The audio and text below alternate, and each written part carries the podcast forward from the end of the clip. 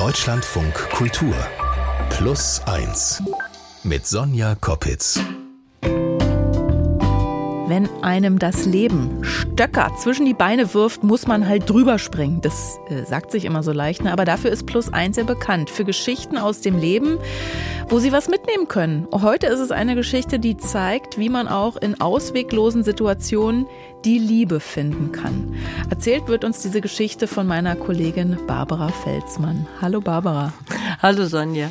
Diese Geschichte hat uns ja eine Hörerin geschickt. Du hast ihre E-Mail gelesen und warst so berührt, dass du den Kontakt zu ihr aufgenommen hast. Erzähl mal. Ja, also die Mail kam von Alia aus Frohnhausen und äh, sie hatte geschrieben, dass sie mehrere Jahre ihren äh, Mann Ingo gepflegt hat. Und der war an einem Hirntumor erkrankt. Und ich hatte zu der Zeit, als ich diese Mail bekam, selbst einen Freund verloren, der in mhm. nur kurzer Zeit äh, an diesem tückischen Tumor gestorben war. Also hat mich die Geschichte, die Mail doch schon ziemlich mitgenommen. Und dann habe ich Alia einfach angerufen und sie erschien mir so am Telefon total klar und überlegt und äh, in ihren Gedanken. Ja, und dann haben wir uns verabredet und dann kam sie äh, kurze Zeit später zu mir in mein Dorf im Oderbruch und dort begann Alia zu erzählen. Ich würde es auf jeden Fall wieder tun. Also es hat sich gelohnt, all diese Erfahrungen mitzunehmen und nicht aus Angst zu sagen, ach nee, der ist krank, das traue ich mir nicht zu, das mache ich nicht. Aber natürlich mit dem Wissen, dass ich das schaffe. Das klingt ja so, als wären wir da jetzt gedanklich schon mittendrin in Alias Geschichte. Wann und wie beginnt denn diese Geschichte? Also wann? Im Jahr 2001. Da ist Alia 22. Und in dem Jahr lernt sie Ingo kennen. Und Alia ist eben ein großer Gothic-Fan, mag dunkle Klamotten und düstere, melancholische Musik. Also wie du. Ein Spaß. das ist wirklich ein Spaß. Nee, Gothic-Fan bin ich nicht. Aber ja, jedenfalls dort eben in einer der angesagten Kultkneipen in Gießen, die gibt's heute noch, im Scarabee, sieht sie Ingo dann zum ersten Mal. Aber ich wusste nicht, wie er heißt. Ich wusste nur, dass in der hintersten Ecke ein wunderschöner junger Mann mit langen Haaren und richtig schönen grünen Augen saß. Und den habe ich mir dann erstmal den restlichen Abend angeguckt und bin wieder nach Hause gegangen. In der Hoffnung, dass er den nächsten Mittwoch wieder erscheinen würde. Und dann war der wieder da, saß wieder in der hintersten Ecke auf einer Bank und hat nicht getanzt. Und da habe ich ihn weiter beobachtet und er sah immer noch so wunderschön aus wie die Woche davor. Dann ging der Abend zu Ende und ich hatte ihn wieder nicht angesprochen, weil ich ja auch ein bisschen schüchtern bin und habe auf die nächste Woche gewartet. Und so ging das weiter, bis ich entschieden habe, dass ich ein kleines Briefchen schreiben muss, denn sonst würden wir uns einfach monatelang anschauen.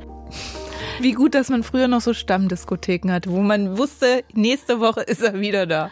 Genau, und er war auch da und Alia hat äh, ein Gedicht äh, auf ein kleines weißes Blatt aus ihrem Notizheft geschrieben sowie ihren Namen und die Handynummer dazu und hat den Zettel ganz klein gefaltet, sodass er in ihre Hand passt und am nächsten Mittwoch fasst sie allen Mut zusammen, legt ihm den Brief stumm in seine Hand und verlässt sofort den Club.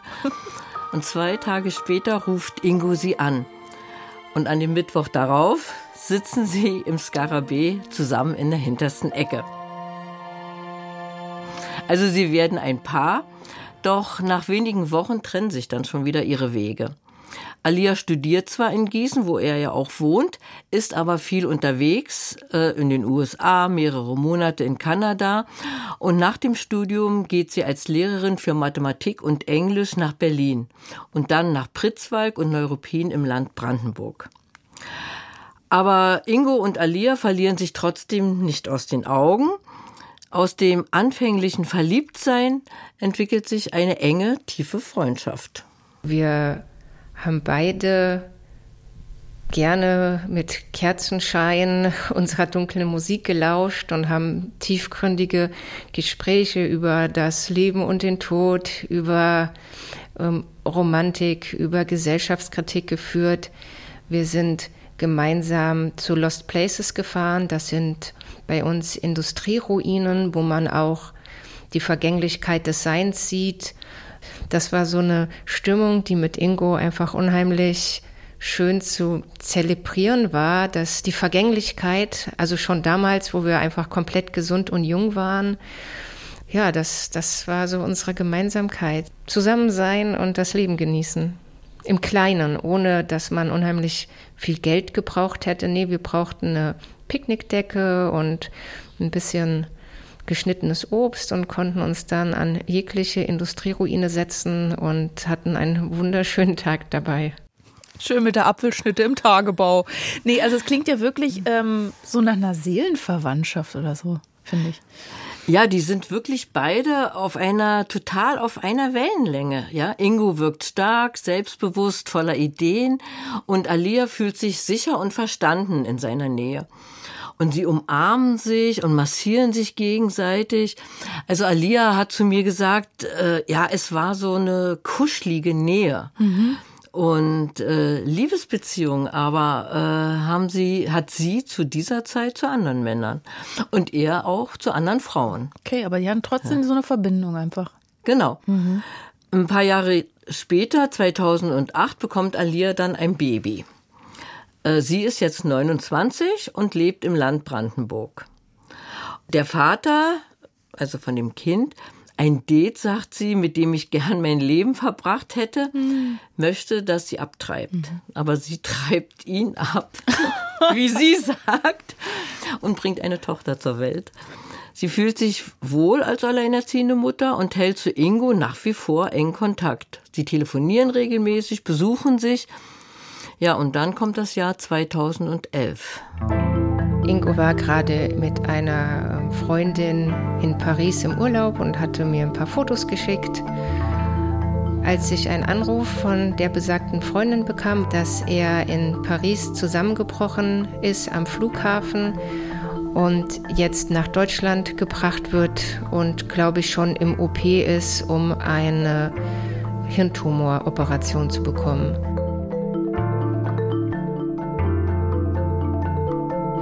Und das war alles sehr surreal. Das habe ich einfach erstmal so gehört und ähm, habe erstmal gar nichts dazu gefühlt und habe mich bedankt für die Information. Alia ist total perplex. Also äh, sie kann das, was da durch den Telefonhörer zu ihr kommt, gar nicht verstehen. Also Ingo, der starke Ingo, äh, kann doch nicht ernsthaft krank sein, denkt sie. Mhm.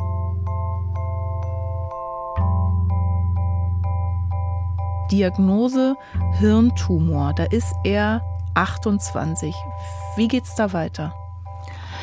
Also Alia kriegt ja diesen Anruf und nach dem Anruf im Januar 2011 äh, bringt sie am bevorstehenden Wochenende ihre kleine Tochter zu den Eltern nach Pritzwalk, setzt sich dann Samstag früh ins Auto und fährt die 600 Kilometer nach Gießen durch. Sie kann es nicht glauben, dass ihr Ingo schwer krank sein soll. Und angekommen im Krankenhaus stürmt sie sofort zu ihm auf die Station und nimmt ihn in den Arm.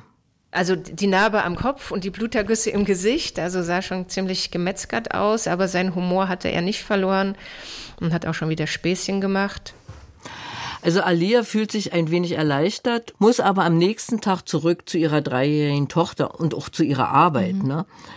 Und in den kommenden Schulferien fährt sie dann aber schon äh, zu ihm in die Reha nach Braunfels. Und ab jetzt telefonieren sie fast jeden Abend und in ihrer Beziehung ändert sich etwas. Das war so auch ein Umbruch in unserer Freundschaft, denn Ingo informierte mich darüber, dass die Freundin, mit der er in Frankreich unterwegs war, mit der Diagnose vollkommen überfordert war, dass es ihr total schlecht ging. Und mit seinen Eltern konnte er darüber überhaupt nicht reden. Die waren auch einfach komplett überfordert mit der Situation. Ähm, und er sagte, ich wäre die einzige Person, mit der er darüber reden konnte. Und so haben wir dann gemeinsam angefangen zu recherchieren, was ein Astrozytom, ein anaplastisches Astrozytom WHO3 eigentlich bedeutet, weil das hatten wir in unserem Leben vorher noch nie gehört. Ja, ich auch nicht. Äh, anaplastisches Astrozytom klingt irgendwie nach Astrologie, ist natürlich Quatsch. Was bedeutet das denn genau? Also äh, ich kannte das auch nicht. Mhm. Und Alia hat mir das dann erklärt. Ich habe noch mal so ein bisschen nachrecherchiert. Also ich versuche das jetzt mal einfach zu sagen. Also Brich's runter für die Laien und die Laien, bitte. Ein anaplastisches Astrozytom WHO3 bekommen Menschen eigentlich nicht in so jungen Jahren, also mhm. in den 20ern. Das ist ein bösartiger Hirntumor, der infiltrierend, also in das umliegende Gewebe einwächst und mit dem man zu der damaligen Zeit eine prognostische Lebenserwartung von noch circa sieben Jahren hat. Also eigentlich ein Todesurteil, diese Diagnose. Mehr oder weniger, ja. ja. Wie, wie gehen Alia und Ingo damit um? Weil wir haben ja eben schon gehört, so die, die, die Freundin, die Eltern äh, waren da nicht gute Ansprechpartner. Wie machen das Alia und Ingo? Also sie hoffen erstmal auf sieben gute Jahre. Hm. Immerhin. Äh, es ist auch so, dass äh, außer der Narbe am Kopf ja nichts zu sehen ist. Also äh, Ingo ist schwach, aber führt ansonsten so keine Einschränkung. Es geht ihm eigentlich gut. Also dass er irgendwas am äh, Kopf hatte, merkt man mhm. gar nicht. Ne? Alia und Ingo sind sich sicher eigentlich, dass Ingo eine Ausnahme ist. Dass er also kein Rezidiv, kein Rückfall äh, bekommen wird. Gibt's ja auch. Ja, und ab jetzt sehen sie sich häufiger. Alia fährt nach Gießen oder Ingo kommt nach Neuruppin. Und dann fühlt sich bei den dreien alles an wie eine kleine Familie. Ingo geht ganz selbstverständlich mit Alias Tochter um, spielt mit ihr. Allerdings muss er noch auf dem Sofa im Wohnzimmer schlafen. Ja. Wie du das mit so einem Augenzwinkern sagst. Ja. Ja, und dann im Frühjahr äh, 2012 auf der Geburtstagsfeier einer Freundin kommen sich die beiden näher. Und sie werden erneut ein Paar geistig und nun auch körperlich wieder verbunden. Alia hat erzählt, wie geborgen und glücklich die sich gefühlt hat in dieser Nacht und auch am nächsten Morgen. Aber dann kommen die Zweifel wieder besonders abends auf dem Sofa, wenn die Tochter schläft oder sie nach der Arbeit zur Ruhe kommt. Dann hat sich natürlich der Verstand eingeschaltet und der sagte mir, du hast ein Kind, das ist jetzt vier, kannst du das dem Kind zumuten? Willst du das wirklich, einen todkranken Mann haben? Es gibt ja auch so viele gesunde Menschen auf der Welt. Ähm, ist es dir das wert? Ah, diese blöden Grübelschleifen dann. Ja, sie spricht mit ihren Freunden über das Wirrwarr in ihrem Kopf. Mhm. Also es geht da wirklich alles durcheinander. Es lässt sich nichts auflösen. Und die Frage ist, worauf soll sie hören? Auf ihr Herz oder ihren Verstand? Dann habe ich mir eigentlich nur eine Frage gestellt, dass Beziehung und Liebe ähm, sagen wir, zeitlos ist. Mit dem Partner, mit dem ich mit meiner Tochter eigentlich mein Leben verbringen wollte, hat es ein Dreivierteljahr gehalten. Der war einfach komplett gesund, aber es hat ein Dreivierteljahr gehalten. Und mit Ingo habe ich einfach eine tiefe Liebe. Wieso sollte ich diese sieben Jahre nicht nutzen, die einfach wunderschön werden könnten, nur dafür, dass er einfach ein bisschen sterblicher ist als ich. Und ich habe ja auch einfach mein Leben nicht gebucht. Also ich habe nicht mit dem lieben Gott oder dem Teufel oder mit Engelchen irgendeinen Pakt, dass ich länger lebe als er. Ja, es hat, weiß ja keiner, wann man stirbt. Also es sei denn, man hat eine Diagnose, wo man un ungefähr eine Ahnung hat, so wie Ingo. Ähm, ja, aber wofür entscheidet sie sich jetzt? Für ihren Kopf oder für ihr Herz? Also sie entscheidet sich jetzt erstmal für ihr Herz, obwohl sie ja immer sehr klar auch in ihren Gedanken ist. Ne? Mhm. Und ich glaube auch, dass sie zu diesem Zeitpunkt sich auch noch gar nicht vorstellen kann, äh, was diese äh, Krankheit bedeuten kann. Denn noch geht es ja mhm. Ingo eigentlich gut, ja. nur dass man diese Narbe Und dann sieht. vergisst man es ja vielleicht auch so ein bisschen oder schiebt es so weg. Genau. Genau. Und äh, hinzu kommt, dass Alias Eltern auch hinter ihr stehen, einfach weil sie ihre Tochter kennen. Sie wissen, dass sie, äh, wenn sie sich einmal etwas in ihren Kopf gesetzt hat, das auch durchzieht. Und nun wären Alia und Ingo offiziell ein Paar. Sie verloben sich und ziehen zusammen. Also sie wohnen zu dritt jetzt in einer Zwei-Zimmer-Wohnung in Gießen und leben einen normalen Familienalltag. Und Ingo kümmert sich äh, auch viel um Alias Mädchen. Hat denn Ingo zu diesem Zeitpunkt noch gearbeitet oder war er durch seine Erkrankung so eingeschränkt, dass er dann quasi sich ums Kind kümmern konnte und musste nicht arbeiten? Nee, Ingo hat gearbeitet. Ah Ingo ja, war, äh, Mhm. äh, hat in einer, in einer ähm, Sonderschule äh, als Pädagoge gearbeitet. Und hat ja auch noch nach dieser ersten großen OP seine Doktorarbeit geschrieben. Also der war äh, Fit. ja, Ja. völlig fit, ja, wieder. Na. Und das geht dann knapp zwei Jahre so. Äh, ist also wirklich eine glückliche Zeit für die kleine Familie. Und Alia hat mir auch erzählt, das fand ich total interessant, äh, dass wenn es mal stressig wurde oder zum Streit kam, dass es die Krankheit war, die für Frieden sorgte.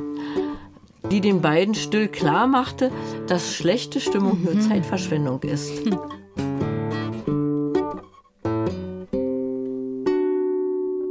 Wir haben einen schönen Ausflug gemacht, auch wieder mit Picknickdecke. Und er hat auf der Decke Gitarre gespielt und ich habe mich an ihn gelehnt. Unsere Tochter hat in der Nähe so ein Bächlein, hat da drin barfuß gespielt und ich sage, das ist einfach das perfekte Leben. Ein glückliches Kind, ein schönes Wetter, eine Decke, ein bisschen was zu essen und ein Mann, der Gitarre spielt, wunderschöne grüne Augen hat, dazu romantische Lieder singt und sich an ihn anlehnen und da hat auch der Hirntumor einfach gar keine Bedeutung, weil er lebt ja in diesem Moment und ich lebe und unsere Tochter lebt und wir sind einfach da und genießen uns.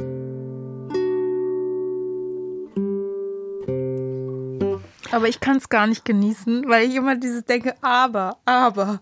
Weißt Ja. du, was ich meine? Ja, ich verstehe das, aber irgendwie schaffen es die beiden wirklich, äh, den Tumor äh, an solchen Tagen zu vergessen, ja. Und irgendwie, sie leben einfach im Jetzt und äh, haben trotzdem auch Pläne. Also sie wollen so schnell wie möglich heiraten. Aber der Tumor äh, in, äh, im Kopf von Ingo wächst trotzdem weiter.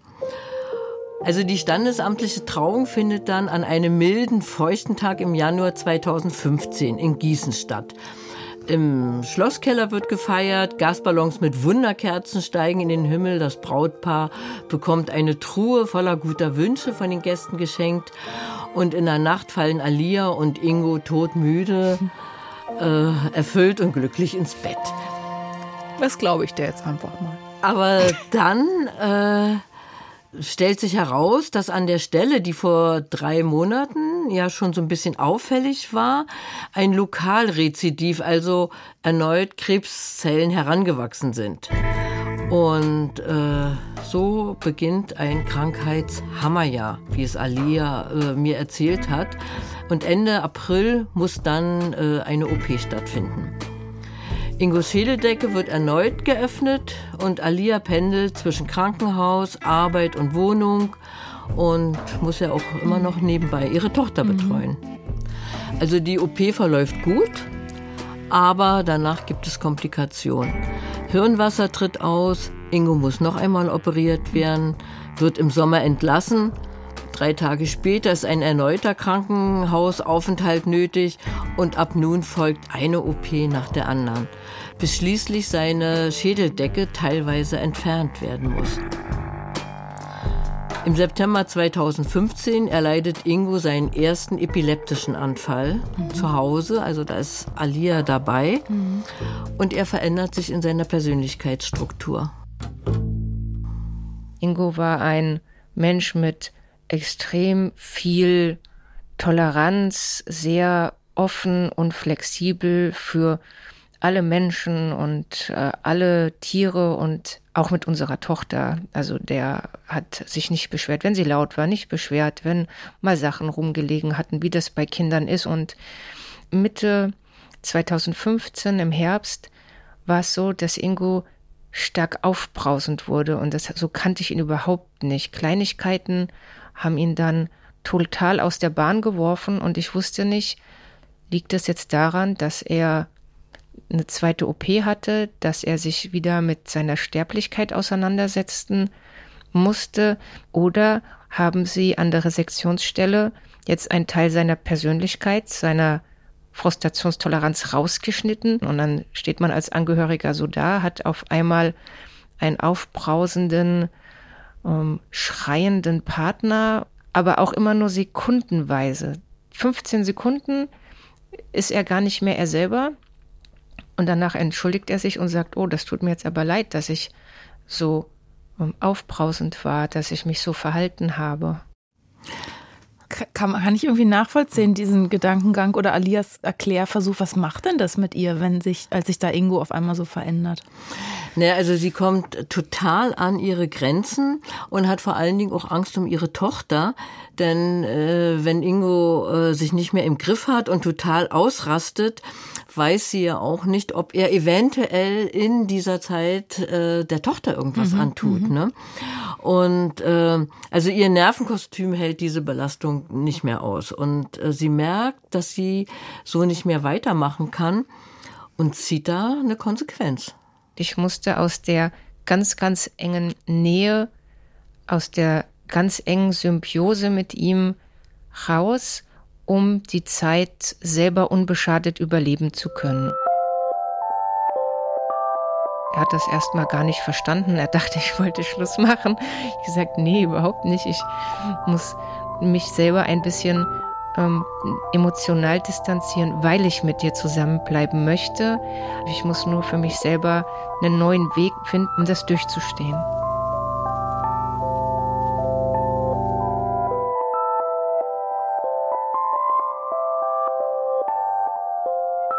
Als Alia mir das erzählt hat, ich konnte mir gar mhm. nicht vorstellen, wie das gehen soll. Mhm. Aber sie hat es mir dann erklärt. Wie ich das in echt gemacht habe, das kann ich gar nicht in Worte fassen. Im Nachhinein hatte ich gemerkt, dass ich die Liebe scheinbar in ein unsichtbares Kästchen gesteckt habe, also so ein Viertel der Liebe wegpacken, Deckel drauf tun, um nicht kaputt zu gehen. Als würde man das wie so einen kleinen Schatz bewahren wollen, ne? Ja, ja. Äh, und äh, während also so Alia da auch mit sich kämpft, äh, ja, geht es ja weiter. Also Ingos Gesundheitszustand verschlechtert sich mehr und mehr. Ne? Und aufgrund der hohen Medikationen kommen jetzt Knochenbrüche dazu mhm. bei Ingo, Osteoporose, Diabetes und Hautprobleme. Und Alia rotiert. Mhm. Rotiert zwischen Pflege, Bürokratie, Alltag und der Betreuung ihrer Tochter. Man ist da so in diesem Krankheitssystem drin, dass man roboterhaft einfach weitermacht und weitermacht und weitermacht und man denkt, ach, jetzt, jetzt sind wir am Endpunkt angelangt, schlimmer geht nicht und es geht doch schlimmer und denkt sich, oh, es geht doch noch schlimmer, ist ja spannend, hätte ich jetzt nicht erwartet, dass man noch mehr Probleme haben kann und es geht immer weiter. Das ähm, ist, glaube ich, menschlich, dass man ähm, einen Überlebenswillen und einen Kampfeswillen um seine Liebsten hat und man einfach immer weitergeht.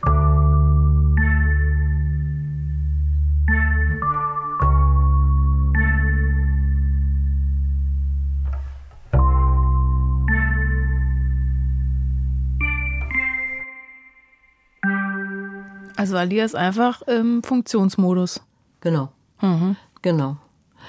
Ja, und dann haben wir schon Anfang Dezember 2015 das ist jetzt fast ein Jahr seit der standesamtlichen Trauung in Gießen vergangen. Da überrascht Ingo Alia mit einem ganz besonderen Wunsch und verschickt per SMS äh, eine Einladung. Soll ich mal zitieren? Mhm. Liebe Freunde, Nachbarn, Bekannte und Verwandte, anlässlich meines bevorstehenden Verscheidens lade ich euch spontan morgen um 15 Uhr zu meiner kirchlichen Vermählung mit meiner Gattin in die Krankenhauskapelle ein. Liebe Grüße, Ingo. Da kommt und aber der Humor voraus. Da kommt der Alia Humor raus. Hat, ja. ja. Genau, genau. Und Alia, aber ich glaube auch Ingo weiß, dass dies auch zugleich ein Abschiedsfest mhm. sein wird. Ne? Und sie steht neben sich. Sie funktioniert wie all in der letzten Zeit, organisiert einen Pfarrer, einen Raum, einen Musiker.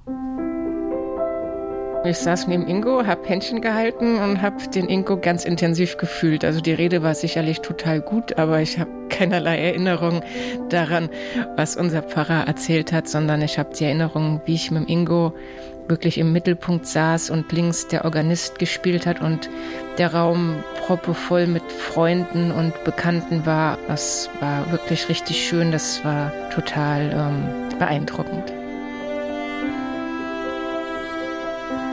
Ein Dreivierteljahr haben die beiden jetzt noch und in der Nacht vom 6. auf den 7. September stirbt Ingo dann in einem Hospiz in Wetzlar.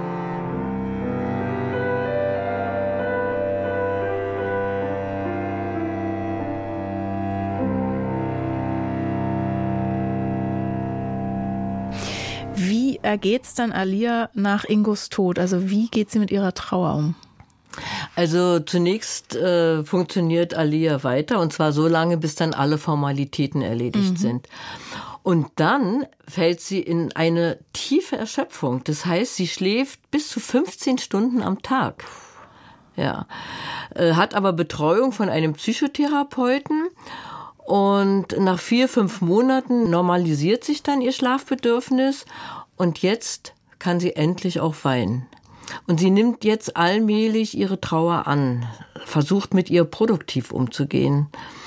Was sie sich selbst gewünscht hätte, Menschen an ihrer Seite zu haben, die ähnliches erlebt und mit denen sie sich hätte austauschen können.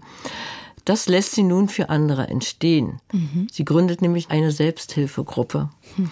Ja, und 2022 erscheint denn Alias Buch, also sie heißt ja Alia Schilling.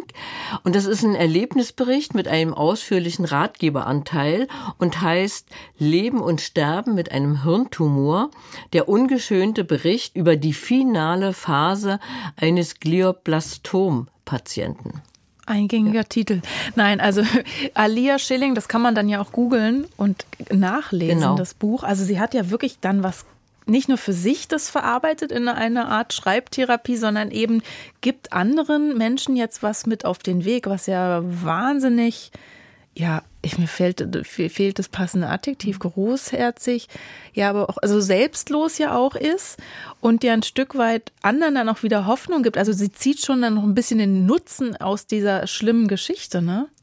Genau, und ich habe dieses Buch, ich habe ja am Anfang erzählt, dass ich einen engen Freund verloren mhm. habe und seiner Frau habe ich dieses Buch gegeben und das hat ihr wirklich im Nachhinein auch noch Trost gespendet mhm. und auch noch mal geholfen, über den Tod ihres Mannes äh, hinwegzukommen. Also es ist wirklich ein tolles Buch. Wenn man dann eben merkt, dass man mit diesem Schicksal doch nicht so alleine ist, wie sich das vielleicht im ersten Moment anfühlt. Ne? Ja. Wie geht's dann Alia heute? Also eigentlich ganz gut. Sie war äh, dort im Oderbruch, also mit ihrem neuen Partner und ihrer inzwischen 15 Jahre alten hm. Tochter. Die drei leben zusammen in Frohnhausen und Alia hat ihren Beruf als Lehrerin aufgegeben und arbeitet heute in ihrer eigenen Praxis als Heilpraktikerin ja, für Psychotherapie und außerdem Beraterin für die medizinisch-psychologische Untersuchung, also diese MPU. Mhm.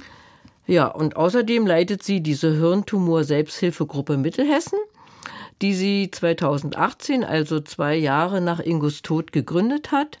Und diese intensiven Erfahrungen, danach habe ich natürlich auch gefragt, die haben sie wirklich auch verändert. Mhm. Ich würde sagen, dass ich natürlich durch diese Erfahrung auch ein viel breiteres Wissen über Leben und Sterben, über die Wichtigkeit des Lebens habe, über die Achtsamkeit mit Mitmenschen umzugehen, aber auch die Selbstfürsorge. Denn jeder sollte ganz stark auf sich aufpassen und sich da nicht für andere komplett verausgaben, sondern immer auch einen Blick auf sich selber zu haben, weil das Leben einfach so kostbar ist und ähm, gelebt werden möchte, voller Freude, voller Intensität und ohne Streit und ähm, sagen wir, Kämpfe um Kleinigkeiten. Also das, ja, man ist einfach angekommen, man freut sich, wo man ist und sagt, da mache ich es mir schön im, im Leben. Barbara Felsmann, vielen Dank, dass du uns diese Geschichte erzählt hast. Bitteschön.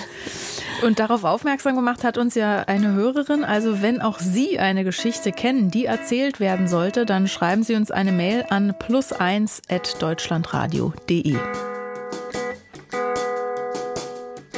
Wenn Sie als Premium-Hörer oder Hörerin öfter plus eins lauschen, dann wissen Sie, es gibt ja jede Woche zwei neue Folgen. In der anderen Folge dieser Woche ist Beate Kote zu Gast. Sie leidet unter einer seltenen Erkrankung und war lange, lange ohne Diagnose. Sie sagt selbst Arschkarte in Gold. Es ist mir eben auch oft so gegangen, dass ich eben ähm, von Praxismitarbeitern das Gefühl bekommen habe, ähm, naja, die schon wieder und die tut ja nur so. Und einmal wurde auch laut in den Raum reingerufen, naja, ich kann ja auch mal so krank machen wie die da, dann können alle sehen, wo sie bleiben.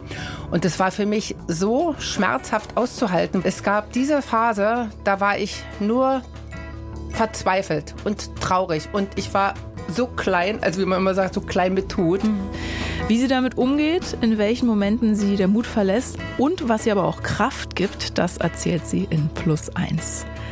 Ein Podcast von Deutschlandfunk Kultur. Redakteurin dieser Folge Mandy Schielke, Technik Christiane Neumann, Producerin Julia Eickmann und Moderation Sonja Koppitz. Vielen Dank fürs Zuhören. Bis nächste Woche.